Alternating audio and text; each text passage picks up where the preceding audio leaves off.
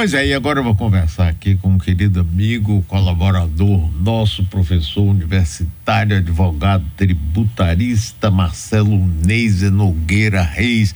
Marcelo, como vai você? Tudo bem com você? Olá, amigos. Eu vou muito bem, graças a Deus. Boa tarde, Nardelli, Daniele, Abraão Brito. E muito bom estar de volta nessa casa. Estou muito bem, graças a Deus. Marcelo, vamos conversar sobre um assunto que vai, volta, volta e vai, reforma tributária. Que, olha, eu vejo ao longo dos anos inúmeras tentativas de fazer uma reforma tributária e nunca se faz. Ou se faz meia boca, muda é. uma coisinha aqui, muda uma coisinha ali. Qual é o grande empecilho para se fazer uma reforma tributária realmente ajustada à necessidade do país. É, de fato, Mário. Inúmeras vezes nós estivemos aqui presente, conversamos. Eu tenho 37 anos de formado, só milito na área tributária e de lá para cá inúmeras emendas constitucionais foram analisadas nas entidades de classe, Federação dos Indústrias, Federação do Comércio, Associação Comercial. Estou falando algumas, vamos chamar assim, as mais significativas entidades empresariais daqui da Bahia e do Brasil e não se chega a um consenso. Aparentemente agora há um consenso. Aparentemente. Mas se você vir ah, e notar ah, as vozes discordantes, nós estamos sempre batendo nas mesmas, que são as prefeituras e os estados. Os governadores e os prefeitos, porque eles têm esse receio de perder a chave do cofre, perder a autonomia de administrar os dinheiros arrecadados. E nesta proposta de reforma ah, tributária, de fato, ela tem esse lado fantástico, maravilhoso, que é a simplificação tributária. Então, uh, de um lado, acabaria o PIS, a COFINS, o IPI, como tributos federais, e, e formaria um novo tributo, uma chamada contribuição de bens e serviços. E do outro lado, dois infernais tributos, que é o eh, ICMS e o ISS, também acabariam e daria criação de um outro tributo, IBS. Vão criar, eh, vão criar novos tributos, vamos criar novos tributos, mas vão terminar cinco. Entram dois. E com uma, uma forma de trabalho, uma legislação muito menos complicada. Mas no momento em que você pensa em tirar o ISS dos municípios e o ICMS da arrecadação e da fiscalização dos estados, cria-se o problema. Fica todo mundo com medo. Porque como é? Eu vou perder a autonomia de arrecadar, de fiscalizar, de legislar mas o inferno, quando eu falo infernal, porque hoje, se você quiser cuidar de SS, você tem que pensar só na Bahia de 400, 500 municípios. Cada um tem o seu código tributário municipal. Cada um tem uma forma de cobrança do ISS. E isso sem falar nos estados. Cada um tem a sua legislação de, de ICMS. Então, se um contribuinte hoje está instalado na Bahia, mas tem uma filial em Minas, outra em Santa Catarina, ele tem que saber a alíquota que está lá de ICMS do local, de um do outro, ou seja, tem que gastar, e esse é o ponto, tem que ter uma estrutura contábil e jurídica pesada só para calcular tributo e não errar no pagamento do tributo. Não é a sonegação, é o erro mesmo da complicada legislação tributária. Então, voltando à sua primeira pergunta e objetiva pergunta, é o que não, por que não sai? Porque esses atores influenciam para não sair. Então o governador do estado chega para sua bancada e diz não vai passar. Ou só passa se Aí começa. Aí São Paulo diz que quer o, imposto, tal imposto novo cobrado na origem, porque ele é o grande vendedor de mercadorias, grande parque industrial. São Paulo, Minas. A Bahia é um grande consumidor. Então, a Bahia, os Estados Nordeste querem não. O, imposto tem que ficar no estado de destino, que é onde é consumido o produto. E aí fica a guerra. É a guerra fiscal. Agora, se vem a reforma do jeito que ela está aparecendo, ela é boa, em tese, por conta da simplificação, da desburocratização, da diminuição da judicialização. Porque hoje, quando se fala em passivo tributário, ah, a União tem arrecadado não sei quantos bilhões que está é, represado. É represado porque a legislação é complicada mesmo. Ah, mas tem sonegação? Deve ter um percentual mínimo. Desse, da minha experiência mesmo, a legislação é complicada. O regulamento de CMS tem mais de mil artigos. E você tem que saber aquilo.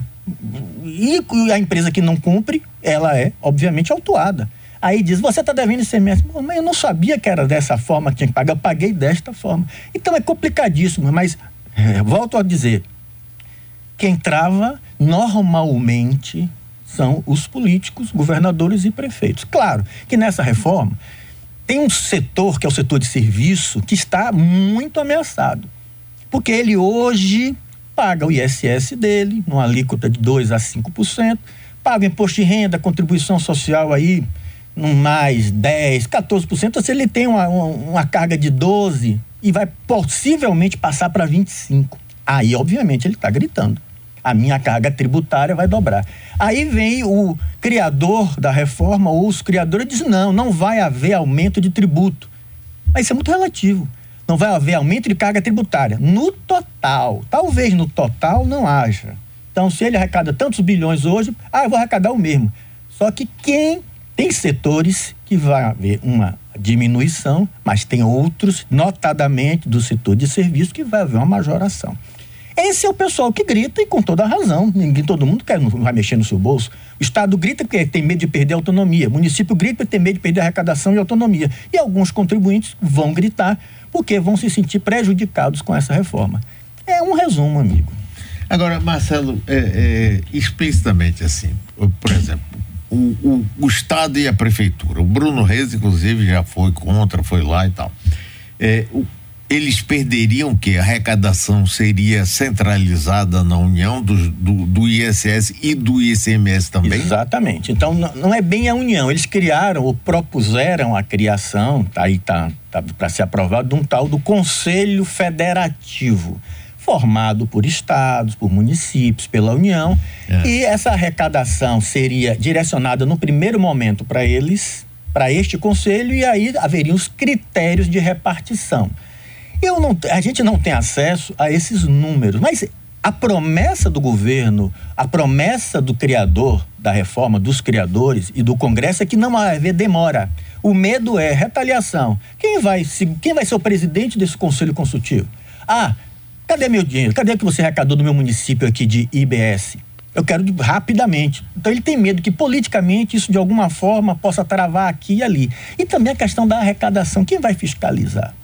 Se agora tem um conselho consultivo, os auditores do município continuarão autuando o IBS? Sim, aí a pergunta é, se vem cá, e a, a, estrutura que tem a Secretaria da Fazenda do Sim, Estado? E continuaria do... em tese, mas, por exemplo, por exemplo, vai continuar o IPTU, vai continuar Sim. o ITIV, vai continuar o IPVA, vai continuar o Imposto sobre Transmissão, Doação e Morte Sim, Mas os mais importantes desaparecem. Perfeito, concordo. Mas hoje, estou falando em termos municipais, pelo menos Salvador, o IPTU está ali. Sim. ITIV está ali, claro, ISS ainda é maior. Mas, a princípio, a arrecadação não cairia, não. Pode até aumentar, mas o problema é a autonomia da arrecadação. Isso é um problema.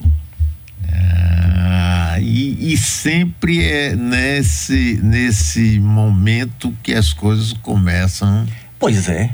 Em tese está tudo lindo, repito. Hoje nós, olha, eu volto a dizer, com essa idade toda de tributação, até hoje nós temos os mesmos problemas de ICMS. O que é que dá crédito de ICMS, o que é que não dá crédito de ICMS? Se transfere a mercadoria de um estabelecimento para outro, paga ou não paga? Se for para outro estado, paga ou não paga? Toma crédito ou não toma crédito? Tudo isso em tese acabaria. ISS. ISS do que uma obra de construção civil no município tal, no município tal. Paga aqui ou paga lá. Um bocado de coisinha que há 200 anos existe e não termina, talvez termine, porque vai ser um imposto mais fácil. Faturou, vendeu, paga. Comprou insumo, se credita.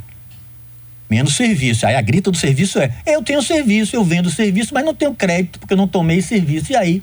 Esse é o problema. Esse é um, é um buraquinho que está nessa reforma para o setor de serviço. Mas para a indústria, você viu a, a CNI ontem saiu, expediu uma nota ontem apoiando a reforma tributária. Claro, para a indústria, em princípio, vai ficar muito melhor, porque ela vai comprar todos os insumos, vai se creditar do imposto, por isso que ele é chamado de imposto sobre valor agregado. Tudo que da carga tributária que ela compra para processar, ela usa como seu crédito e quando ela transformar e vender o novo bem, ela tributa aqui, mas vai ser a diferença entre tudo que ela tomou de crédito e o débito daquele novo produto, que é o agregado. O que ela agregou vai de imposto. Aí a segunda cadeia toma o crédito daquele daqui é o do agregado e vai pagar depois na outra saída. Então, é claro, falando assim é complicado. Mas pelo menos acabam essas brigas. Hoje, seguramente, Mário, falando aqui para os ouvintes, qualquer um que esteja ouvindo aqui, que seja uma indústria, eu desafio ele hoje dizer que não tem problema em calcular os créditos de PIS e COFINS que ele adquire de seus insumos. Todos têm dúvida. Toma esse crédito ou não posso tomar esse crédito? Aí liga. Doutor Marcelo, posso tomar esse crédito? Posso... Aí vem com aquela, aquela resposta de advogado. Ah, advogado sabe. Depende. Depende, veja bem. Porque é assim, eu vou dizer a ele, olha, eu penso isso. Agora a Receita Federal pensa isso. Aí fica a seu critério. Porque é tudo no risco, porque não tem nada claro. Pelo menos agora, se passar da forma como está, está tudo claro. Tudo que ele comprar, tudo que ele adquirir, dá crédito. Tudo. E quando ele vender, ele tem um débito dele e ele paga o quê? A diferença, o valor agregado dele. Então é bom, eu acho muito bom a reforma se vier dessa forma, pelo menos simplifica, para com essa judicialização, pelo menos vai diminuir a judicialização, que existe muito hoje, todo mundo briga por tudo, porque infelizmente o Supremo deu essa liberdade de, ser, de brigar. Se você não brigar, você não ganha. Acabou.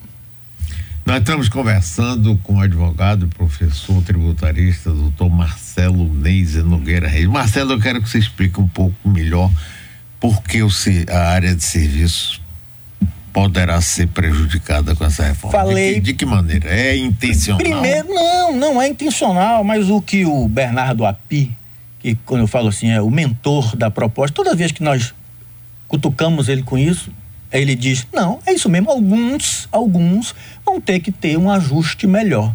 Acabou. E por que o por setor de serviço? Então, por exemplo, hoje um, sei lá, um hospital paga 2% de ISS. É a alíquota do ISS. Ele paga uh, imposto de renda, lucro presumido, ele paga lá, sei lá, mais 8%, 10%. 12%. A carga tributária dele é 12%. Se passar o que está previsto, vai passar para 25%.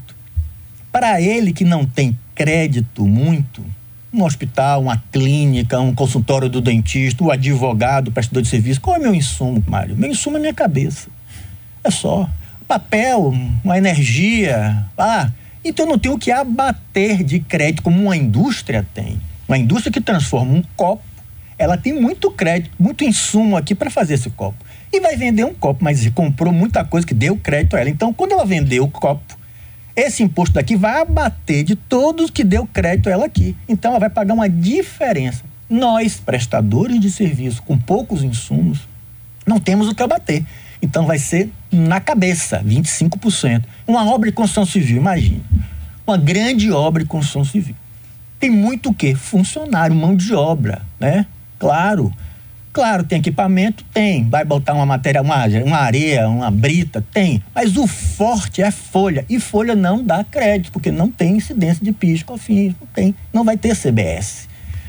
Então, no final, se você espremer, a grita é essa. Vai haver um aumento de. Tanto que, recentemente, para evitar ou para amenizar essa grita do setor de serviço, é, houve um substitutivo da, da proposta tributária para diminuir a carga ou a alíquota, a suposta alíquota que virá do, dos hospitais, da, das escolas, estão todos prestadores de serviço com pouquíssimos insumos. Então, o fato é, prestador de serviço, se ficar mantido como está, vai haver sim um aumento de tributo. E ninguém contesta isso, não. Ninguém contesta, apenas diz que, aí volta o jogo de palavras, não vai haver aumento de carga tributária. Não vai haver aumento de carga tributária total mas setores daqui e dali vão sim pagar mais tributo. O setor de supermercado, ah, segunda-feira, a Confederação Nacional da Associação de Supermercados disse vai aumentar tributo da cesta básica. Por que ela está dizendo que vai aumentar tributo da cesta básica, 60%? Por quê? Porque, por exemplo, na Bahia hoje, Bahia, e cada estado é diferente. A cesta básica na Bahia é composta de itens que são diferentes da cesta básica do Rio Grande do Sul. Lá, essencial pode ser o fubá de milho para eles, pode ser outra coisa. Aqui é o charque, aqui é a farinha, é o feijão. Esses produtos, eles têm uma, uma, uma tributação ou zero de CMS ou pequena, para incentivar a população a consumir, ter mais acesso à comida. Mas Aí que se vem uma reforma tributando tudo linearmente, como era a proposta original, esses produtos que estavam desonerados vão ser onerados.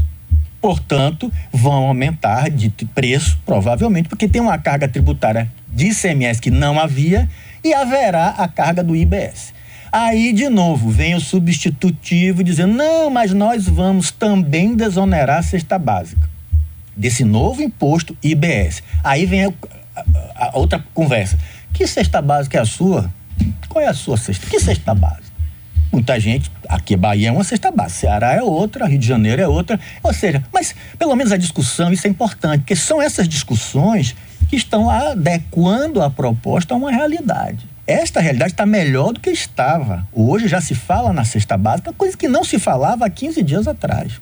Ninguém nem tocou nesse assunto. Agora tocou, porque, de fato, hoje não há oneração de ICMS de vários produtos na Bahia e, com a reforma, poderia onerar em até 25%. Então, vai subir muita coisa. É, são essas adequações. Infelizmente, a proposta está começando. A, já está muito tempo tramitando. Ninguém pode acusar ninguém de que não está discutindo. Estamos discutindo. Mas as entidades agora estão sentindo que a coisa é para valer e deve sair. Então, e tem mais. E quando sair, aqui para nós, emenda constitucional no Brasil é assim. Faz, faz outra depois. Então, o prazo para entrar em vigor a reforma, acho que para essa questão de IBS está 2027.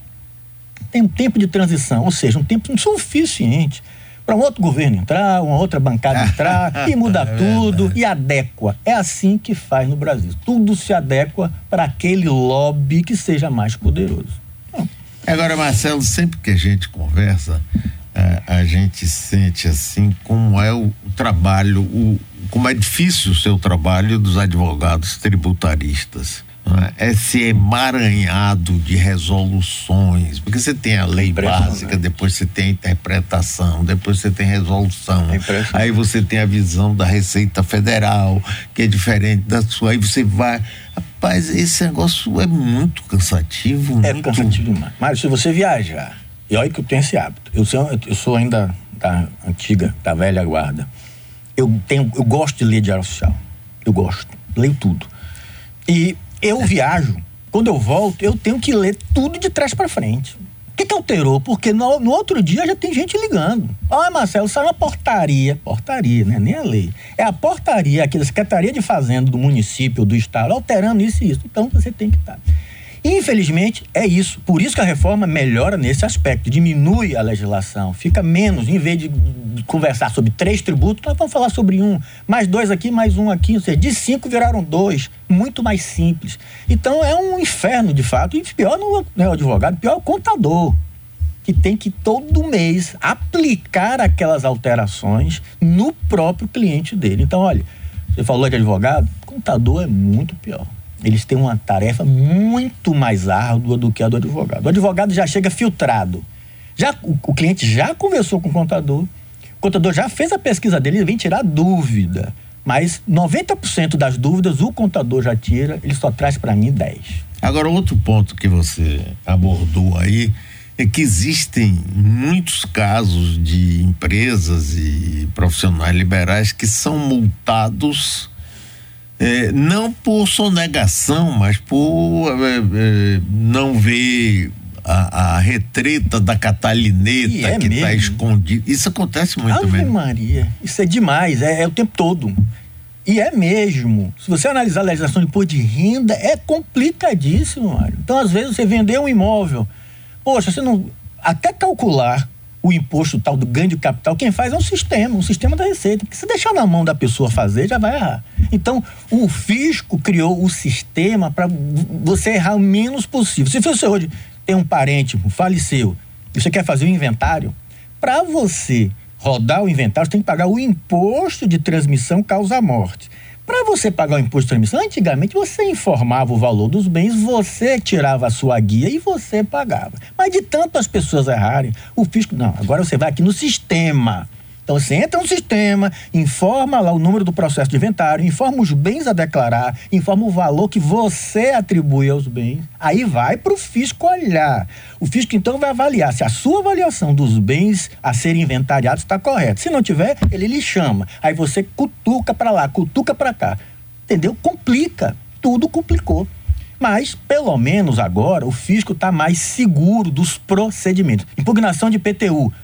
Não vai mais chegar lá, escrever o que você quer e protocolizar. Não, não, não. É no sistema. E se, a, se, se o formato da sua defesa não estiver correto, o sistema não aceita. Aí você passa uma hora refazendo e mandando. Mas, pelo menos, melhorou um pouco a interlocução. Hoje o, pro, o processo é eletrônico, você consulta também eletronicamente, tem respostas eletronicamente, a coisa flui mais. Mas, de fato, amigo, a legislação é complicadíssima. Repito, e o pior é isso. São legislações de vários municípios, de vários estados que você tem que consultar. E por isso que, muita gente sai de Salvador. Alguns prestadores de serviço, que tem uma alíquota maior aqui de 5%, vai para um município vizinho que cobra 2, cobra 3. Então eles estão lá, entre aspas, mas não estão. Na verdade, estão prestando serviço em Salvador, mas tem um estabelecimento lá no município vizinho, onde ele recolhe, paga o imposto dele lá para ter menos tributação. Isso é normalíssimo, mas, obviamente, por conta de quê? Da tributação complicada. Marcelo, tem casos, por exemplo, que você, de uma empresa, fatura um, serviço ou um, alguma coisa, mas não recebeu ainda. Ah. O imposto é devido. É devido. É devido. Ah, não, porque existe um, um regime opcional de caixa Sim. e de competência. Então, se você opta pelo regime de caixa para os tributos federais, você então só pagará o tributo quando o dinheiro entrar. É o regime de caixa. Então, algumas... Mas se for o lucro presumido, por exemplo. Pois é, aí você vai ter que pagar com a emissão do, do documento fiscal. E esse, nós temos um artigo, tem um artigo que todo ano, quase todo ano, eu, eu republico, porque ele é tão legal nesse ponto isso foi uma indagação que nós tivemos numa, numa mesa redonda de empresários lá do Caminho das Árvores, pessoal de das lojas e tal.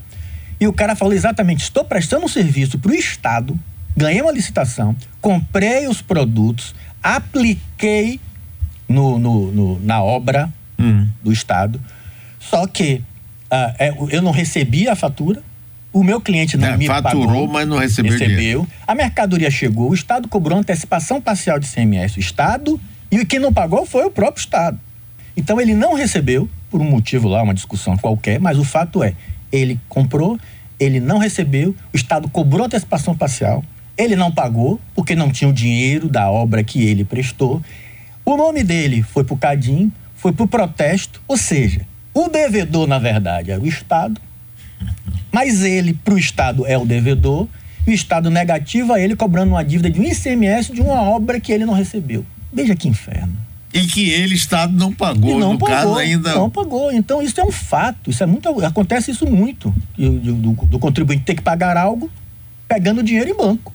Para financiar o tributo dele, porque ele não recebeu. Imagine. Marcelo, como é que ficou a situação do ITV, um imposto municipal, imposto de transmissão intervivos? Isso. É, é, quando você compra, faz, tem uma promessa de compra, ainda não efetivou ou não recebeu um apartamento que você comprou, você tem que pagar o aí, imposto. Aí vamos àquela conversa que você falou. É, tem, o advogado tem dificuldade. É a visão do judiciário, é a visão da prefeitura e a visão do que deve ser. Pronto. O que é que deve ser? O que é que o judiciário já sedimentou? O que é que o judiciário não tem mais dúvida? Tem que pagar quando há efetivo registro da promessa de compra e venda. Se você promete comprar, você não comprou. E nem quem prometeu vender, vendeu. Portanto, é uma operação transitória que pode ser desfeita. Uhum. Então, o judiciário já disse definitivamente: o fato é o registro. Mas existem as incorporações, onde você assina a promessa e já, o, próprio corretor, a imobiliária, já diz: opa, paga aqui seu ITV. Então, o que é o certo é não pagar.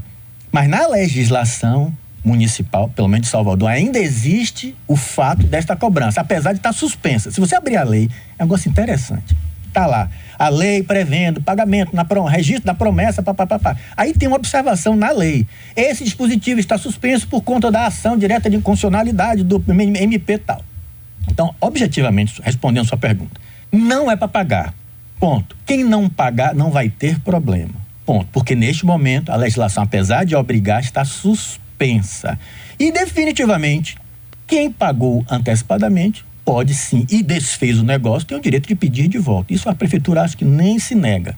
Mas isso é questão de TV da promessa.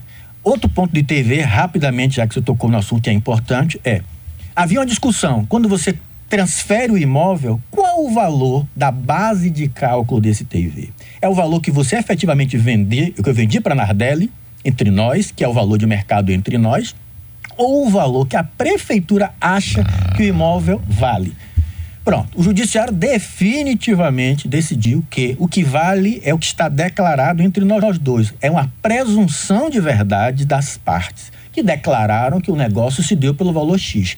Mesmo que a prefeitura venha com valor. Só que, como o processo é eletrônico, na hora de você rodar o ITIV a pagar, e que for registrar no cartório, o cartório não registrará se a base de cálculo não for o valor arbitrado pela prefeitura, porque é assim que está na lei municipal. Então você terá, infelizmente, que brigar para ver reconhecido que o valor do ITV é este entre nós pactuado e não o que a prefeitura acha que vale o seu imóvel. Então, mais um problema na questão do ITV, mas que acreditamos a solução será rápida ou próxima, vamos chamar assim, porque a própria Câmara Municipal já está se movimentando para alterar essa legislação. Mas o fato é esse. Então, tem duas boas novidades no ITV. Sim, porque esse negócio é inacreditável. É. Né? Você comprova, porque aí a presunção de que você está subfaturando, é que está botando dinheiro. É. Pô, mas peraí, você.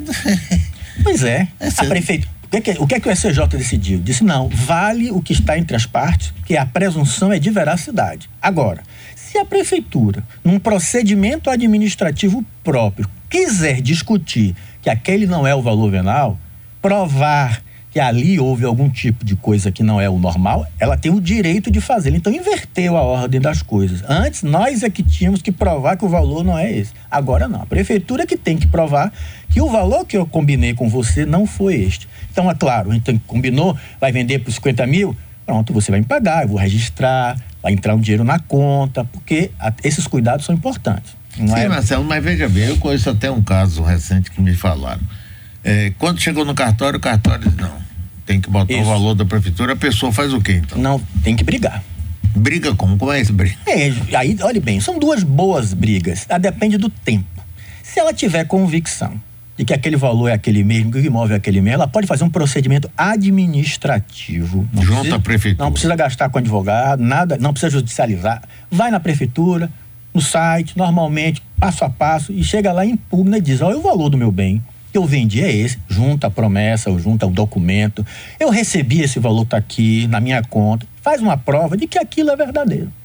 A prefeitura, então, pode sim dar o de acordo e com o de acordo da prefeitura o cartório roda é o negócio. Pronto. Então essa é a primeira que eu recomendo de cara. Se tiver tempo, porque às vezes o cara tá lá, eu tenho que vender, eu tenho que vender, eu tenho que comprar, eu tenho que comprar. Mas se não tiver tempo, hum. aí tem que ir pro judiciário. E é um procedimento razoavelmente simples e rápido, porque o judiciário já tem também essa linha de conduta. O que vale é o valor da operação. Pronto, acabou e acabou. Vai para brigar, prefeitura, se você discorda, autue ele cobre a diferença e tenha um processo regular de contestação, de contraditório. Então hoje está mais simples, mas o problema é o tempo. Às vezes a pessoa prefere pagar e pedir restituição. É, é. Já é, demora, é mais demorado. Tem que fazer. Mas eu acho que eu, eu, eu, ia na primeira. É o que eu recomendo. Não, faça o procedimento administrativo de revisão do valor do renal do, do, do seu ITV. Tá bom, junte os documentos e normalmente a prefeitura acata. Normalmente. Se for algo razoável. Mas se for uma distância muito grande entre o arbitrado e o vendido, aí levantará algum tipo de suspeita. Marcelo, é, ainda existe alguma pendência na justiça a respeito do IPTU de terrenos muito. aqui em Salvador? Terreno menos, porque voltando lá ao nosso amigo Mauro Ricardo, de 2013. Hum. E 2014 foi que começamos a judicialização, foi aquele IPTU de 2013 para 2014, mas o IPTU de 2014. Então, as brigas aconteceram pontualmente ali, 2014, 2015, 2016. Pronto. Então, a OAB que entrou com ação direta de inconstitucionalidade, o MP também foi ali junto. E essa questão, esse bolo ainda não está devidamente resolvido. Tribunal deu parcialmente inconstitucionalidade apenas na, na cobrança de IPTU dos terrenos mas julgou que não houve inconstitucionalidade na majoração do IPTU. Isso ainda está em outras instâncias para ser discutido. Então, hoje, não se judicializa mais o IPTU simplesmente dessa forma genérica. Ah, é inconstitucional. Não, é pontual. O meu IPTU está errado. O meu valor venal está errado. Aí você vai impugnar o seu valor venal e vai mostrar, através de uma pesquisa na OLX, um corretor, uma imobiliária, que a, o, o, valor que a prefeitura está dando está discrepando da, da realidade do valor venal. Então, essas briguinhas pontuais existem e elas são razoavelmente resolvidas pela prefeitura. inclusive, sempre incentivo, e aliás, não é a, a palavra não é incentivar, é parabenizar. A prefeitura tem se deparado com essas brigas chamadas individuais de IPTU e tem decidido com uma grande razoabilidade. Então tem acatado os é argumentos, é desde que vem é acompanhado bom, claro. de provas. Claro, não é assim, eu não devo, o meu, meu imóvel não vale. Não, vai vem cá, por que não vale? Aí você vai dizer, não vale, porque o meu vizinho vendeu há um ano atrás, portanto, tá aqui. Olha, tá vendo esse site aqui da OLX de imóveis? Olha para aqui, um imóvel na minha rua vendendo, portanto. Isso, isso é valor de mercado. Valor de mercado é o valor que ele vale, não o valor que a prefeitura acha que ele vale. Então, a depender da forma de você impugnar, o nível de sucesso é muito alto. Agora, no ano passado, teve muita reclamação no aumento do IPTU, por conta de que, você se lembra, você falou aí do Mauro Ricardo, uhum. é, foi tão grande que Neto foi obrigado a fazer uma trava. Você lembra? Sim, é? claro, foi a primeira reação. Pois é, mas acontece que os imóveis novos a partir do ano passado não se beneficiaram dessa trava. Verdade, amigo. E aí as pessoas reclamavam, inclusive aqui, pô, no meu prédio tem um apartamento, ou aqui de junto apartamento que paga tanto e o meu paga duas vezes mais. E é mesmo. E aí é, uma, um, é um, fato. problemão. É um problemão que a atual secretária sabe do problema, admite o problema, sabe que tem que resolver mas não conseguiu ainda resolver. É porque não é fácil mesmo. Não, não é fácil. É porque é o que chama de PTU virtual. Vai ser o quê?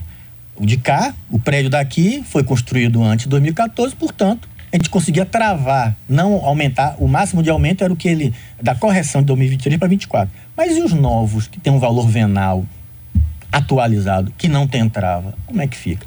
É, um, é uma briga. Eu acho que esses imóveis novos têm razoabilidade nessa briga.